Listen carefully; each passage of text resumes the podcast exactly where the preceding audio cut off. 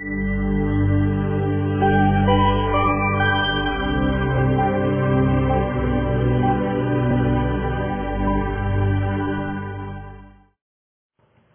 我们知道每一个人在我们的成长历程当中，哈，我们都会经历很多的酸甜苦辣。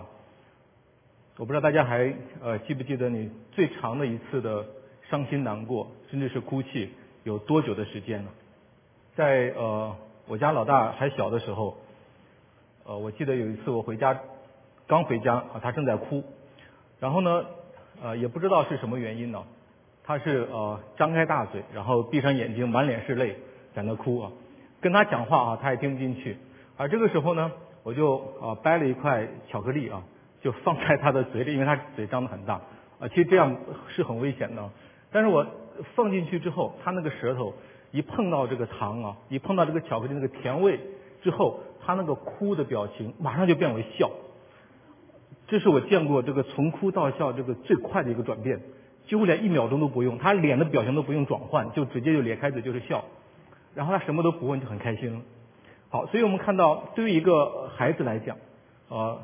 一个糖就能够让他从哭变笑，但是当我们啊慢慢成长啊，经历一些的岁月之后，就不是一粒糖可以解决得了的啊，可能需要加很大的量啊。那呃，我相信呢，我们也都经历过呃一些的难过和忧伤啊啊，所以那今天借着这个信息呢，也求神能够让我们能够从那个愁苦变赞美啊。那喜乐的心乃是良药啊，这是从神来的。今天我们来看这一位的圣经的人物呢，她是一位姐妹，她经历了很深的伤痛啊，并且时间很久。他在家中呢被家人攻击，那他到教会来祷告呢，也被牧长所责备、所误解。但是呢，当他经过这一切之后，却发出了极美的赞美，并且呢，他的赞美诗啊，在圣经当中被记录，可以和新约的玛利亚颂相媲美。这一位呢，就是呃撒母耳的母亲哈拿。我们一起来呃，先把经文读一下。好，我来读第一节，然后大家读下一节。好，我们这样轮流来读啊。说在以法莲山地的拉玛索菲有一个以法莲人，名叫以利加拿。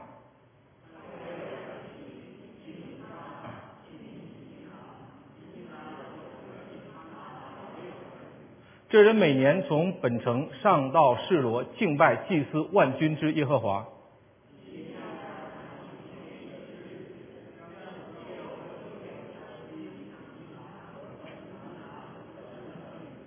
给哈拿的却是双份，因为他爱哈拿，无奈耶和华不使哈拿生育。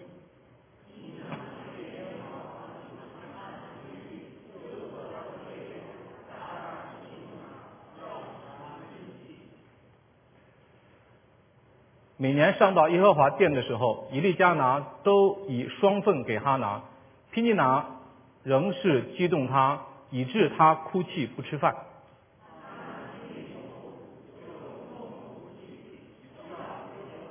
许愿说：万军之耶和华，你若垂听婢女的苦情，顾念不忘婢女，赐我一个儿子，我必使他终身归于耶和华，不用剃头刀剃他的头。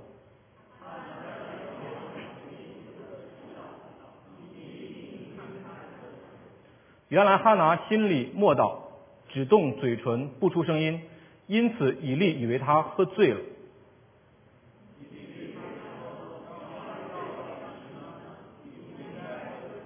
哈拿回答说：“主啊，不是这样，我是心里愁苦的妇人，清酒浓酒都没有喝，但在耶和华面前倾心吐意。”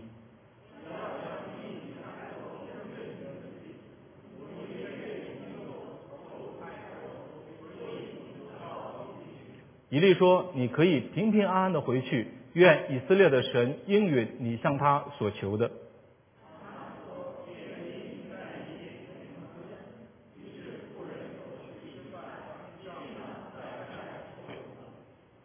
好，感谢主。我们看到哈拿的故事啊，圣经开始是从他的愁苦讲起，然后呢，以他的赞美为结束。那他中间经历了一个很大的转变，就是他在神面前耐心。敬虔的祈祷，所以我们来看呃他的转变，就是从从愁苦到赞美。好，圣经当中有非常多的呃重要的人物，撒母耳就是其中的一个，所以我们一定要呃对他有一点的了解，因为他把整个以色列从史诗时代带入了一个荣耀的王国时代，特别是大卫王国的黄金时代，在他的手下安立了两位君王啊，就是扫罗王和大卫，可以说。撒母耳他算是一个国父级的人物。那撒母耳的故事呢，从哈拿开始，从一个弱小的女子的祷告开始，然后来改变了整个以色列的历史。我们来稍微要先了解一下当时的背景啊。哈拿在那个时代，它是一个世师的时代。那世师时代的一个特点是什么呢？那时以色列中没有王，个人任意而行。这在世师记当中一再的出现这些经文。就让我们看到以色列人从出埃及之后，约书亚带领百姓进入迦南地。他们进入迦南地的目的不是享受，他们在迦南地是要建立一个神掌权的荣耀的国度。所以在这个期间，呃，约书亚死后，一直到撒母耳出现，有三百多年的时间。所以以色列呢，它处在一个世世的时代。所以在这样的一段三百多年的历史，是以色列比较黑暗的历史，因为他们内部信仰极其堕落。然后那个百姓道德非常的败坏，哦，甚至他们彼此的互相残杀，社会秩序非常的混乱，并且四围还被仇敌所攻击。所以在这样的一个环境当中，神说以色列人没有王，个人任意而行。他们这个光景不是因为他们没有君王，没有地上的君王，乃是因为他们没有以耶和华为王。因为神亲自讲，我是你们的那个那个那个，我是你们的主。我是你们的神，把你们带出埃及，在迦南地建立一个神政掌权的国度。但是以色列百姓在这样一个混乱当中，他们没有意向，所以他们没有以神为王，他们就进入到混乱当中。那百姓的任意而行，这个任意而行，因为呢，当时在撒母耳记上第三章第一节也说，那些日子耶和华的言语稀少，不常有漠视。那神的话稀少，不是神不愿意讲话。那更让我看到的是百姓的耳朵发沉，他们把神的话丢在一边，只随从自己的意思，所以呢，他也就没有寻求神的心意，所以神也就渐渐不对他们讲话，因为神寻找不到一个合他心意的人。那在这个撒母耳记开始，让我们看到两个家庭，一个是祭司以利的家，他是以色列的领袖，当时以色列没有君王，祭司是整个以色列的带领者。这个以利呢，他有两个儿子，但是这两个儿子极其败坏。因为以利当时看重儿子过于看重神，他纵子为恶。那另一个家庭呢，就是刚才我们读到的以利加拿的家庭，但是他有两个老婆。好，一个老婆呢有儿女，另外一个老婆呢没有儿女，就是哈拿。所以哈拿呢，他一开始的时候就表达自己是一个心里愁苦的妇人，因为他没有儿女。好，那我们看到这个故事发生在三离我们现在有三千多年以前。好，因为那是在撒母耳的时代，所以在当时那个时代，一个妇人没有孩子，我们可以想象她的压力啊。其实中国古代也有这样的一个呃文化啊，也有这样一个传统，认为呃看重如果女人不生育的话，好就会认为说啊不孝有三哈无后为大，所以就会看为这个女人是啊非常有问题的。所以哈娜没有孩子呢，她呃非常的伤心，但是她还有一个更大的原因是伤心，是因为被她丈夫的小老婆这个。皮尼拿天天嘲讽，而不是一次，而且是天天的。所以哈拿呢，她非常的愁苦。你看，在第十节，他说我心里愁苦；然后第十五节也说我是心里愁苦的妇人，而而且他也说我愁苦太多。他有对头，天天被激动，以至于心里愁苦的连饭都吃不下。即使是在他们每次去到示罗好，去到神的殿中敬拜神的时候，这个皮尼拿也不放过攻击哈拿的机会。可见哈，这个皮尼拿说是去敬拜神，其实他到神的殿中根本就不是敬拜神，他在做别人的对头，他在攻击人。我们也没有看到圣经当中记载皮尼拿有祷告、有敬拜，没有，只看到他的呃一再的挖苦和嘲讽。即使在神的殿中，他也可以说：“我有孩子是因为神祝福我，而你哈拿没有孩子，那肯定是神不祝福你，神都不喜欢你。”我想这样的话，应该呃皮尼拿对他来讲的话。是不在话下，所以这样的敬拜啊，对于拼娜来讲也真的是非常的可悲的哈。好，那我们重点来看哈拿他是怎么反应的。如果是我的话，我们又会怎么反应呢？所以这是一个很好的榜样啊。那哈拿呢，他没有去呃仇恨，也没有报复，他没有怨天尤人，他也没有去埋怨埋怨她的丈夫。如果是我们的话，我们会很能想象到这是一个很好的剧本啊，后面就会发展成中国的那个很多宫廷剧的明争暗斗。好，这都是一个很好的题材啊。但是我们会看到，在以色列历史当中呢，也出现过这样的事情，对不对？像雅各的两个老婆哈，还是亲姐妹拉杰和利亚，她们因为同有一个丈夫，她们也是呢彼此嫉妒、争宠吃醋，好在家里吵得不可开交，不光是。呃，暗斗其实是明抢，对吧？就直接抢雅各哈，你要跟我那个同房啊，然后他姐姐也不愿意，妹妹也不愿意，所以我们会看到把雅各也是搞得家里面哈是呃疲惫不堪。所以那我们会看到哈拿对皮尼拿他是怎么反应的？哈拿绝对有这个能力去反击他，因为哈拿有一个很好的资本是什么？她丈夫非常爱她，她丈夫非常偏，而且是偏爱她。她很得宠，这是一个很好的资本呢。但是我们看到哈拿没有这样去对待皮尼娜，连亚伯拉罕的家都出现过这样的问题。萨拉当时看到呃她丈夫的小妾那个夏甲啊，对她自己有任何一点的不敬，好还不敢去攻击她，对她有任何一点的不敬，他就赶紧对亚伯拉罕说：“你看看你那个小老婆啊，竟敢对我不敬。”他就说：“我他那个哈拿就开始在。”呃，亚伯拉罕面前来去讲话，亚伯拉罕说他在你手下，你可以随意带他。即使当时夏家已经是怀孕的，撒拉都苦待他，以至于夏家被赶出去。那后来夏家夏家又回来之后呢，他生了孩子，然后呢看到那个以撒他们在对他戏笑的时候，撒拉又不高兴，说这个人不能留在家里，好把他两个全部赶走。所以当时圣经记载亚伯拉罕很忧愁。所以这个家庭的问题真的会让他呃真的是无法解决，但是亚伯拉罕呢没有办法，只能给他一点饼，然后拿一袋水挂在夏家的肩上，就打发他走了。所以非常的可怜，现实真的是非常的残酷，就给了他那点东西，那个儿子可是他亲生的，但是亚伯拉罕也没办法，因为这个家庭的问题。所以我们会看到哈拿在这样的一个家庭和环境当中，我相信他绝对有能力。你敢跟我那个作对，是吧？我们经常会说老虎不发不发威怎么样？你把我当病猫了，对不对？所以那后面的故事，他还一定会导演的比萨拉还要精彩。他不是不能，他也不是不会，但是这里面让我看到一个很宝贵的点是，哈拿他即使愁苦到不吃饭，他也没有反击。他你看圣经当中记载，哈拿没有对皮尼拿说一句不好的话，这很宝贵啊。谁能让一个人不吵架呢？这很难的。所以他在人前没有说，他在人后也没有讲，她没有说啊，偷偷跟她丈夫讲，因为在她丈夫面前都没有说这个人的坏话，那以至于她丈夫甚至看到她伤心不吃饭，来安慰她说：“哎呀，哈拿呀，你你为什么哭泣呢？你为什么伤心呢？为什么不吃饭呢？”哇，你看这是这是丈夫的安慰啊！其实其实这个安慰会让哈娜更伤心。那我们从中可以看到，她有没有跟她丈夫讲过呢？没有讲过，她没有去告一点的状。所以这个地方让我突然感觉到，好像哇，他这一点做的竟然比萨拉还要还要尽显。所以我们会看到哈拿的做法，在人看来，我们认为是不是有点太笨了？这样的话，对方岂不是得寸进尺了吗？我们中国都会说怎么样？事不过三。那呃，彼得也很厉害，跟耶稣讲说：“哎，主啊，有人得罪我七次，我都饶恕他，这可以了吧？”我我想中国都还没有达到七次的标准呢。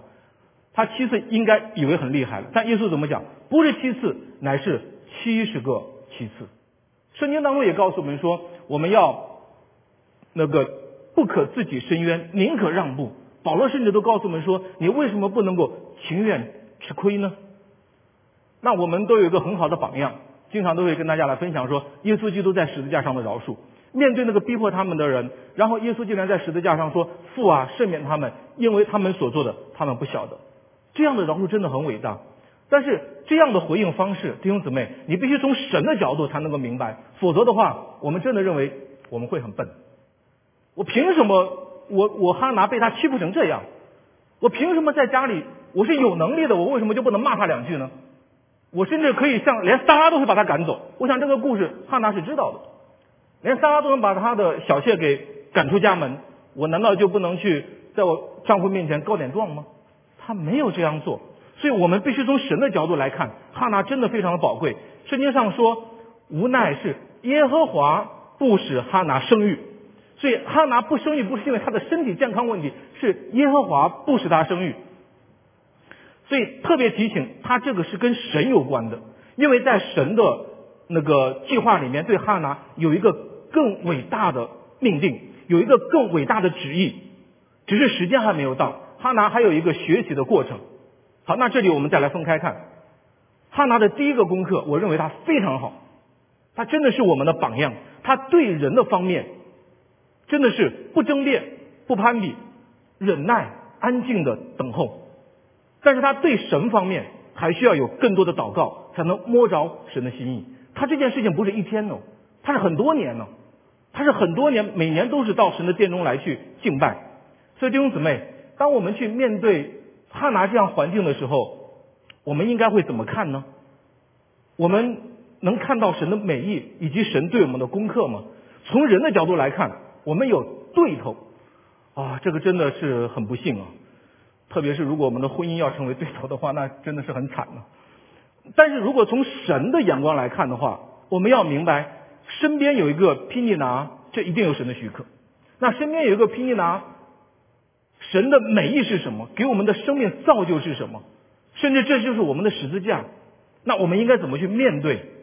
我们如果没有拼尼拿的话，你说，哎，我我我都很顺利，我都很好，好，甚至有的时候那个好是因为有人打不过你，你就根本就没有对手啊。这个我为你感恩呢。但同时，如果你有一个拼尼拿的话，弟兄姊妹，我也为你感恩，因为保罗他也亲自讲到说，他身上有一根刺，他曾三次求神把他拿去，但神给他的回应说。我的恩典够你用，所以我们会看到，在这个生命当中，愁苦的事情是不免会发生的。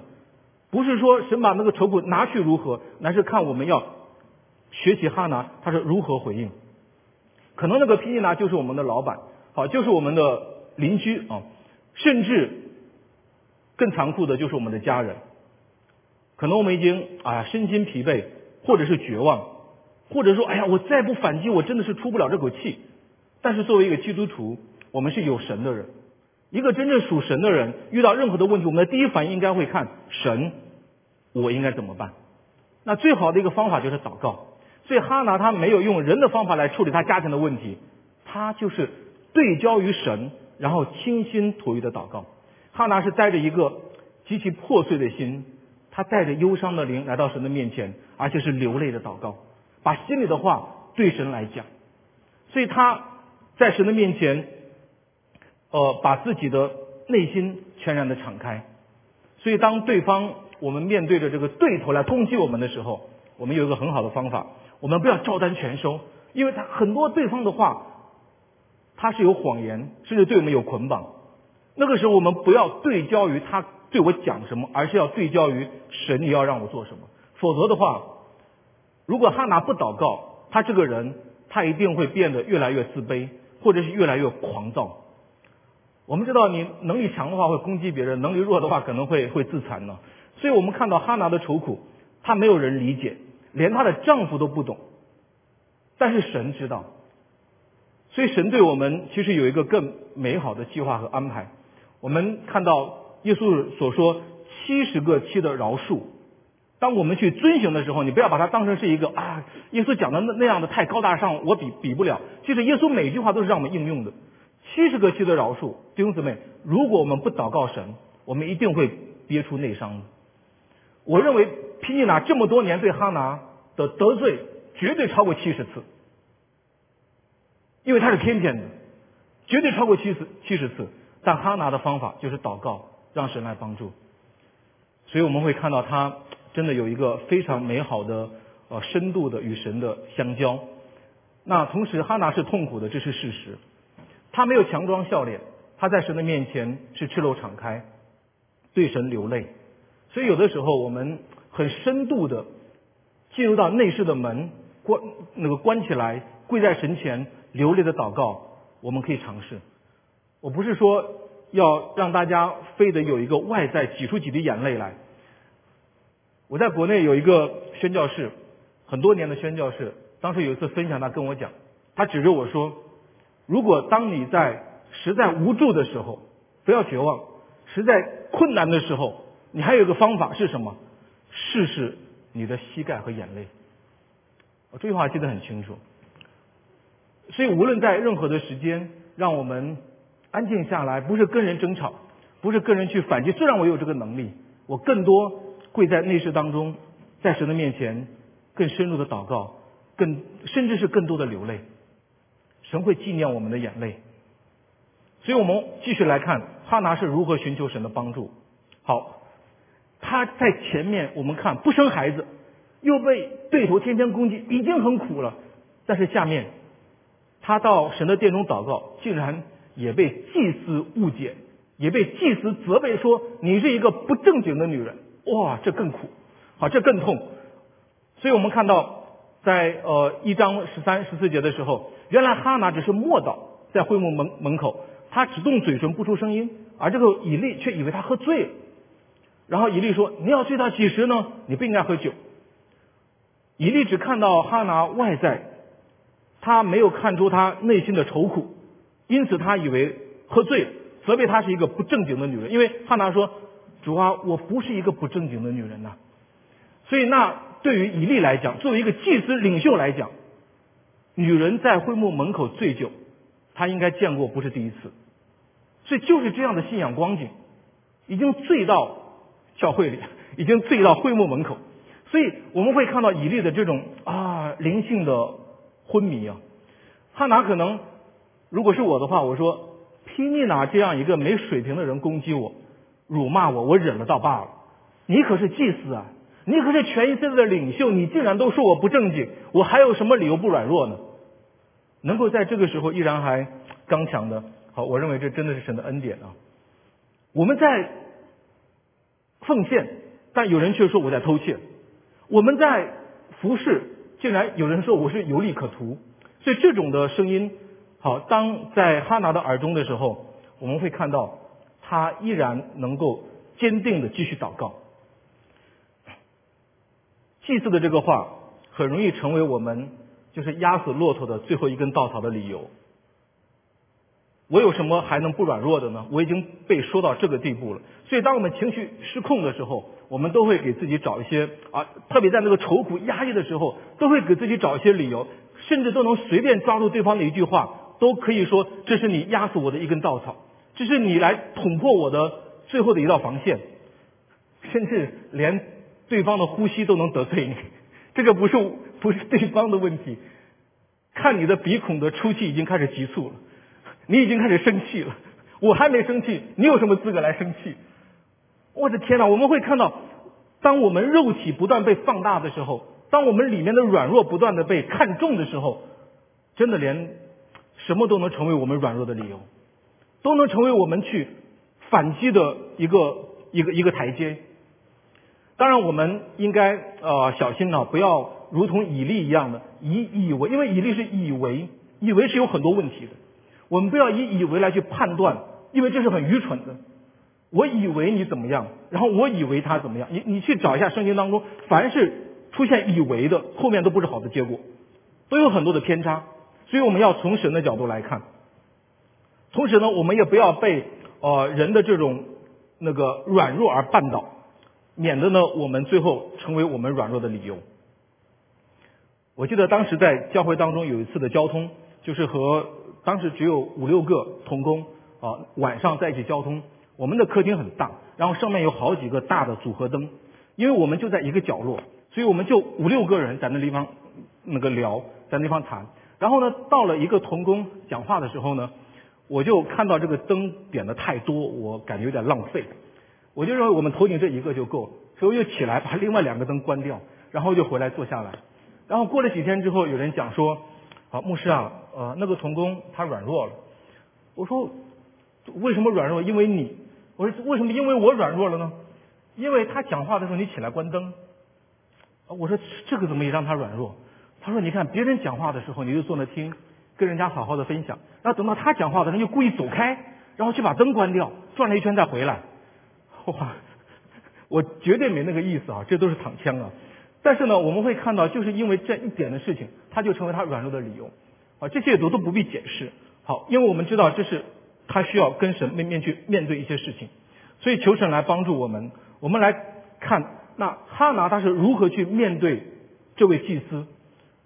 弟兄姊妹，如果是你我的话，被人这样误解，而且是以色列领袖这样误解，我们会有什么样的反应？哈拿能够敬重神的仆人。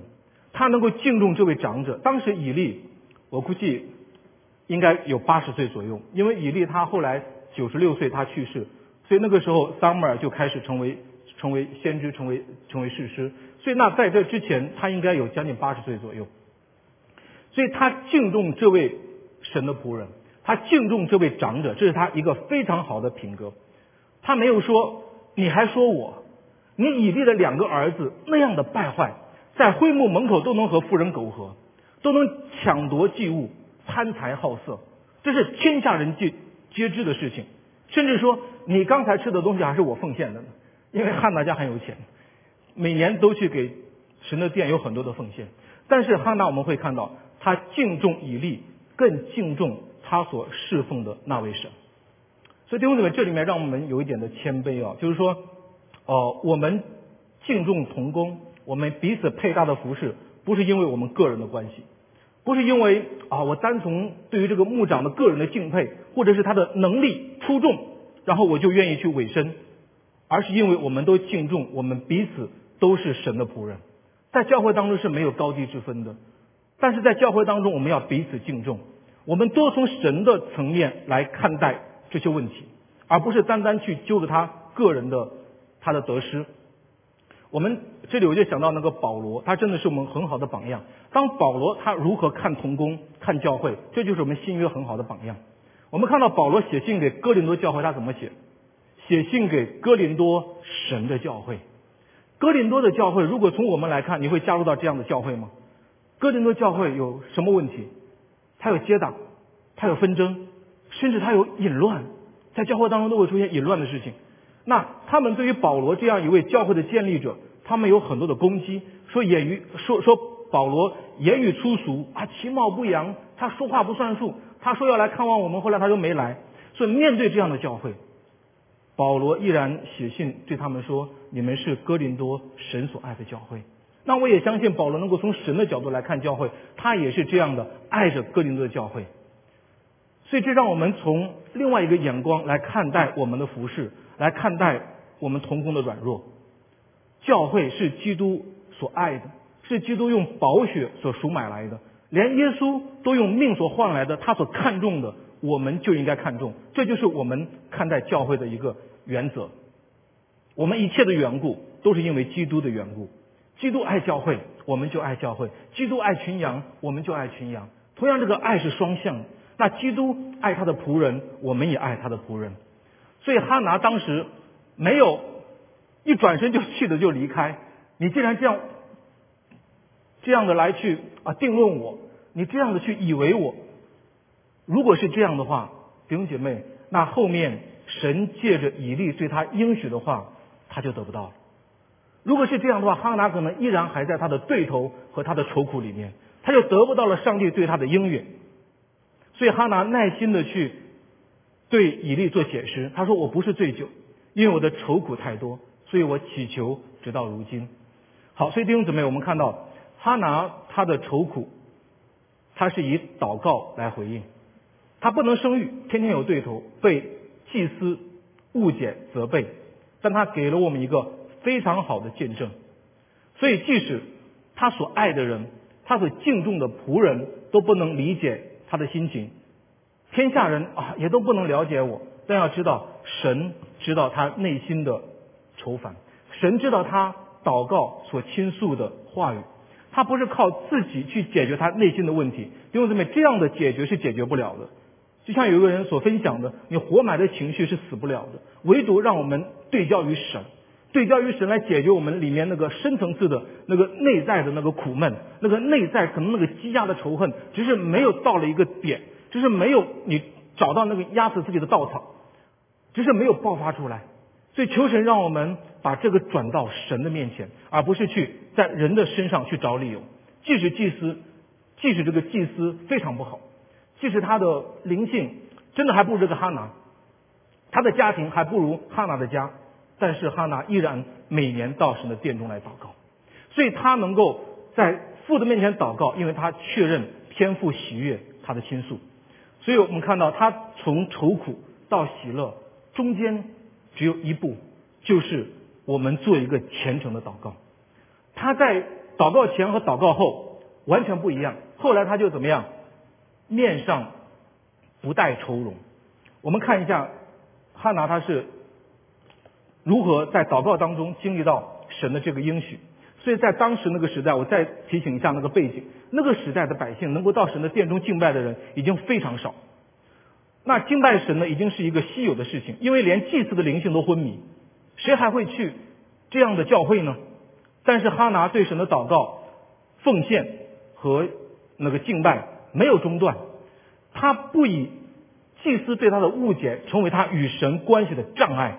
他依然对神尽心独意，最终他与神的旨意相连接。所以我们要承认呢，有的时候我们有苦难，是我们经历神的一个机会，并且呢，能够让我们有所承载，能够得着更丰盛的生命。苦难可以使人更去回到神的面前来祈祷，对不对？我们会看到有一些的病痛，有些的艰难，反而会更加强我们的祷告。所以，呃，无论我们的愁苦有多大。好，无论我们的艰难有有多大，我们一定要坚持祷告，坚持聚会，因为神也应应允说，那忧伤痛悔的心，神也必不轻看，并且神最终是亲自擦干了哈拿的眼泪，然后他满有欢心。那哈拿在祷告当中，他渐渐明白了神的心意，他的祷告祈求的目标改变了，他转向了神，特别这些经文，他许愿说：万军之耶和华。你若垂听婢女的苦情，顾念不忘婢女，赐我一个儿子，赐他儿子干嘛？我们可以想象一下，如果当时是我的话，我要得一个儿子是干嘛呢？啊，我要扬眉吐气啊！我得一个儿子，我要满足我的心愿。但这个时候他说，我得一个儿子需要终身归于耶和华，不用剃头刀剃他的，这是做拿西尔人，就是全身把他奉献作为一个服侍神的人。而且那个时候服侍神不是你可以回家的，你是要从小就住在神的殿中，离开家，离开父母。所以就在神的殿中，在祭坛面前好好的服侍。所以我们会看到哈拿他愿意奉献，让儿子归于神。他得孩子不是为了自己的面子，也不是为了自己好养老，也不是为了在仇敌面前在皮拿面前争一口气，都不是。所以我们会看到他祷告也不再专注于自己的需要，不再专注于自己的愁苦，而是转向了神的旨意。所以这是很长的时间祷告当中，他慢慢明白的。他不是一次祷告，因为他是很长时间。所以我们知道，耶稣也说，我们祷告的时候要怎么样？先求神的国和神的义。当然，每我不是说每次我们的祷告啊都要那么高大上啊，都要有国度的使命感啊，因为我个人的需要，我都愁苦的都要吃不下饭，你还让我去要普世宣教，或者是要怎么样去爱人如己？当然没有说那么高大上，而是说在我们的每一个生活的层面。我们其实都是和神的国度可以相连的。我们基督徒的生命，我们基督徒的成长，从一开始的时候，当然就像一个小孩子，我们会关注于自己的需要。但是三年以后呢，五年以后呢，十年以后呢，我们就会渐渐长大，然后承担责任，然后就就那个需求就不一样了。五岁的孩子他所要的需求完全是他自己的，但是当你十五岁、二十五岁的孩子。他就不能只是说每次都是我自己的，他应该看到他的责任和承担。所以我们在神的家中也是一样。我们祷告如果很久都没有果效，我劝勉大家，你不要灰心，你可以稍微改变一下，一点点改变一下你的目的是什么？我祷告给我钱赚的多一点可以，但是你要加上一个好听一点的目的，就是让我更多的奉献。我们祷告给我一个很美好的婚姻。好久都还没有成就，你可以再加上一点说，神呐，为了在婚姻当中荣耀你的名，就像哈娜一样，不是为我自己，是为着让他奉献给你。这是一个什么双赢的祷告？甚至其中都会加上应许。在疾病当中，我们祷告神啊，求你让我好起来，让我好起来干什么呢？我也好为你做见证，我也好为了服侍你。其实很简单，把稍微加一点国度的需要，稍微加一点让神得喜悦的这样的一个成分。但是当然，我们许愿祷告你是要偿还的。我记得以前在一个地方，一个弟兄，他他就做这样的见证，他得病已经没救了，在医院当中，呃，真的是没希望了。但是他很年轻，然后有有他的同工去跟他讲，就说不行你就许个愿吧。然后许愿干嘛呢？你就好了之后，如果神医治，你什么都不要干，你就奉献做传道，好好去在教会当中服侍神。所以那个弟兄，因为他当时正在开一个一个一个小的神学院，我去的时候他就给我做这样的见证。所以他那个时候就已经开始服侍，所以他当时就许了这个愿之后，哎，他真的就蒙神的医治。当然，我不是说让大家可以轻易许愿，因为你轻易许愿，你一定要偿还。那许愿可不可以呢？弟兄姊妹，看你的信心。当我们祷告好久都还没好的时候，当我们这一件事情祷告好久都还没有应允的时候，我愿大家你转一下目标，转一下目的，跟神稍微有一点的关系。好，那我们看到哈拿他有呃。也有信心来去回应神的应许。当哈拿这样祷告的时候，以利就说：“好，你可以平平安安的回去，愿以色列的神应允你所求的。”虽然以利当时没有听清楚哈拿在讲什么话，但因为以利是个祭司，他讲的话呢，也代表神对于哈拿的祝福，所以哈拿就从这个神的话里，他领受了安慰，好，他领受了应许。他没有把这句话落空。如果像我刚才讲的，如果当时你有脾气的话，一转身，我还听你的吗？对不对？你都这样说我啊，你都自己老养昏花，你的孩子都教育不好，你还这样跟我讲话，他就走掉了。那后面这个应许他就得不到了。所以我们会看到哈，对于呃以利，他看到的是背后的神。所以当他听到这句话的时候，他就如获至宝，他就用信心来接受了。所以他是带着愁苦来，但是后面呢，他是。带着欢欢喜喜的回去，所以他里面就没有愁容。那皮尼拿回到家里会不会再继续激动他呢？会的。皮尼拿会不会再去嘲笑他呢？会的。但是哈娜不一样，环境没有改变，但是哈娜的心态已经完全改变。他已经把这个重担卸给神，他从神那里得到了应允。所以求神来帮助我们弟兄姊妹，我们的祝福不要让任何人成为拦阻，不管对方怎么样。甚至我们的家人怎么样，给我一些不好的见证，但是求神让我们的眼光越过毗尼拿，越过以利，看到我与神之间的关系，从神那里得到这样的应许。我们每次的祷告不是神用超能力，然后听我祷告或者是应允我。其实每次的祷告，我们应该很确认说，神就在我的身边。可能那个以利神与不与他同在那个不重要，但哈拿在殿中虔诚的祷告的时候。他确认神就在他的中间，就能听到他的祷告。所以，让我们弟兄姊妹越过一切的环境，不要让环境成为软弱的理由。所以，哈娜有这个信心，他就洗头，那个那个洗脸，那个梳头，然后就非常的喜乐。他这个信心就让我想到，就如谁一样，就是亚伯拉罕一样。亚伯拉罕也是没有儿子，但神说我应许你有个儿子的时候，连萨拉都戏笑，怎么可能呢？但是亚伯拉罕当时就领受，而且改名字。亚伯兰，你要改名叫什么？亚伯拉罕。亚伯拉罕什么意思？多国之父。一个孩子还没有的老人，后来跟人家讲说你要叫我多国之父。人家说你想孩子想疯了是吧？不是，他因为有神的应许，因为神说要给我。萨拉就是这样，那个哈拿就是这样，他还没有得到，但他用信心就领受到了神的应许。所以这就是耶稣所讲的：你信是得着，就必得着。所以弟兄姊妹，我们期待着能有这样的信心。好，那最后我们会看到那个哈拿的欢心和祝福。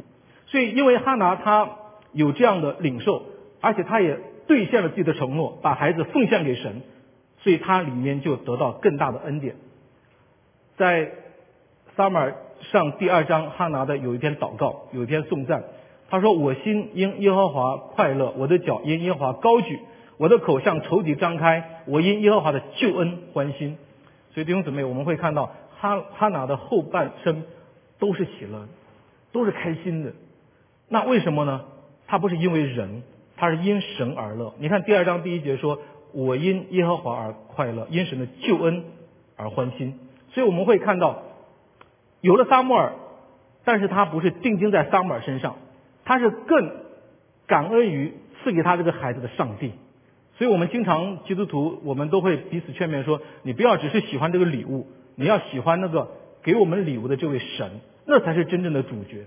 所以我们会看到汉娜她有非常好的这样的一个榜样，所以她能够看到神对她的祝福，而且呢，汉娜也说这个孩子是从神来的，我要把它归于神。所以汉娜也是为神而生了这个孩子，同时也为神来养育这个孩子。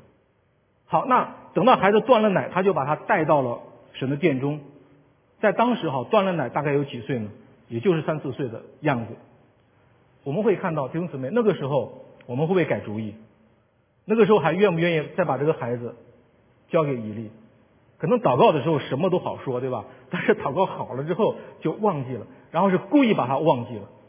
我们会看到以利的教育已经是非常失败的，他的两个儿子非常的败坏。如果我是哈拿，我会考虑一下，是不是应该把这个孩子交给他？我们呃呃，很多人来问我们说，哎，你家住在哪里的时候，他下面会随即问一句说，哎，你们那里的学分是多少？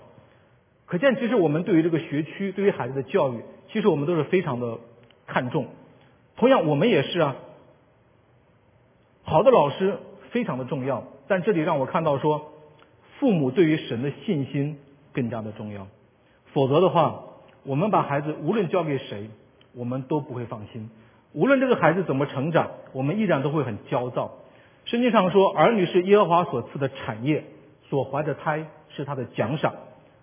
不然的话，我们如果不是从神来领受，我们养孩子会非常的辛苦。当我把孩子送到学校，出来接孩子的老师是一个八十岁的老人家，然后他颤颤巍巍的来到我的面前。我那个时候就不敢再把孩子交给他了，可能我的孩子要到你的家中，还要给你做饭，还要给以利去去去去那个服侍他的生活，而且我我会想我的孩子会不会被你的两个儿子给带坏，因为那个环境我不放心。但是我们会看到，对于哈娜来讲，可以随意找一个理由就改变他当年的承诺，但是哈娜没有这样做。我们也很容易被环境改变。然后来改变我们当年的初衷，走着走着就变质了，走着走着我们就身不由己了，就被世界所影响。但是我们看到哈拿的心智，他持久不变，他不为自己找任何的理由，他始终看的不是以利，他始终看的是上帝。所以他把孩子带到示罗，然后献在神的殿中，这一点也让我看到，真的就如亚伯拉罕一样。所以当亚伯拉罕把他的儿子献在祭坛上的时候，他是。没有任何的犹豫，甚至比萨拉都强。那个时候亚伯拉罕没有把萨拉带上，我想如果是萨拉在的时候，他也不愿意把孩子献上。但是哈拿他是怎么样，主动的把孩子带到以利的以利的面前，这给我们一个非常美好的见证。好，所以那最后我们看到，当哈拿这样做的时候，神又祝福他，他又生了三个儿子，两个女儿，而且呢，哈拿。一直在为萨母尔祷告，这个孩子渐渐长大，成为以色列的先知，在他的手下安立两个君王，然后把以色列人从这样的一个黑暗的史诗时代带入到一个复兴的大卫王朝时代。所以我们看到哈拿他有爱主的心，他爱上帝胜过爱自己的孩子，而以利爱孩子胜过爱上帝，他的家就被灭亡。所以求神来呃帮助我们，虽然生活在一个信仰堕落的时代。但仍然有信心看到神的掌权，看到那个救恩的伟大，依然看到弥赛亚的拯救和他的国度。因为在他的诗篇当中，他说到将力量赐给所立的王，高举受高者的脚。他有这么大的启示，这个受高者在圣经当中是专指于对弥赛亚的。而且哈拿的喜乐，他不是因为孩子，他完全是因为神赐给他这位恩典的上帝。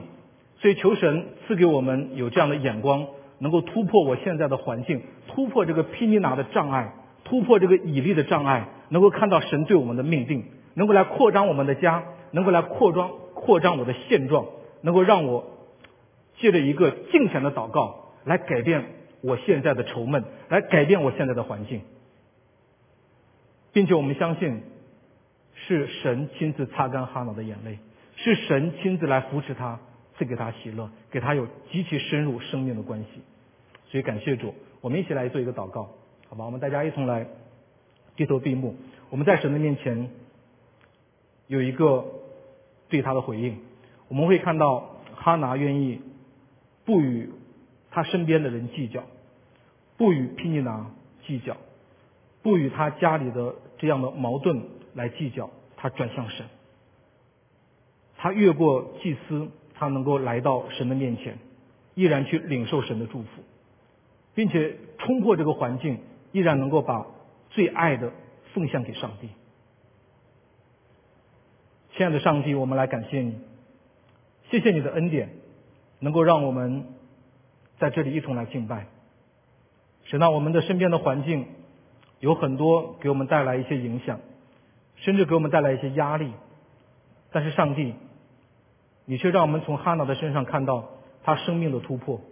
让我们看到他能够看到神的手，看到神在这个时代想要得的心意。他把他最爱的儿子献给你，从此成为那以色列国度的祝福。天父，感谢你。我们每次来到殿中，我们都有需要，当我们更加相信你是听我们祷告的上帝。当我们敬虔的向你倾心吐意的时候，我们不是对人讲。我们更多的是对神讲的时候，你就赐下应许，你就翻转我们，你就带领我们走向喜乐，你就带领我们在你的面前可以来歌唱，感谢耶稣，谢谢你这样的恩典何等浩大，我们这样的祈求祷告奉耶稣的圣名，阿门。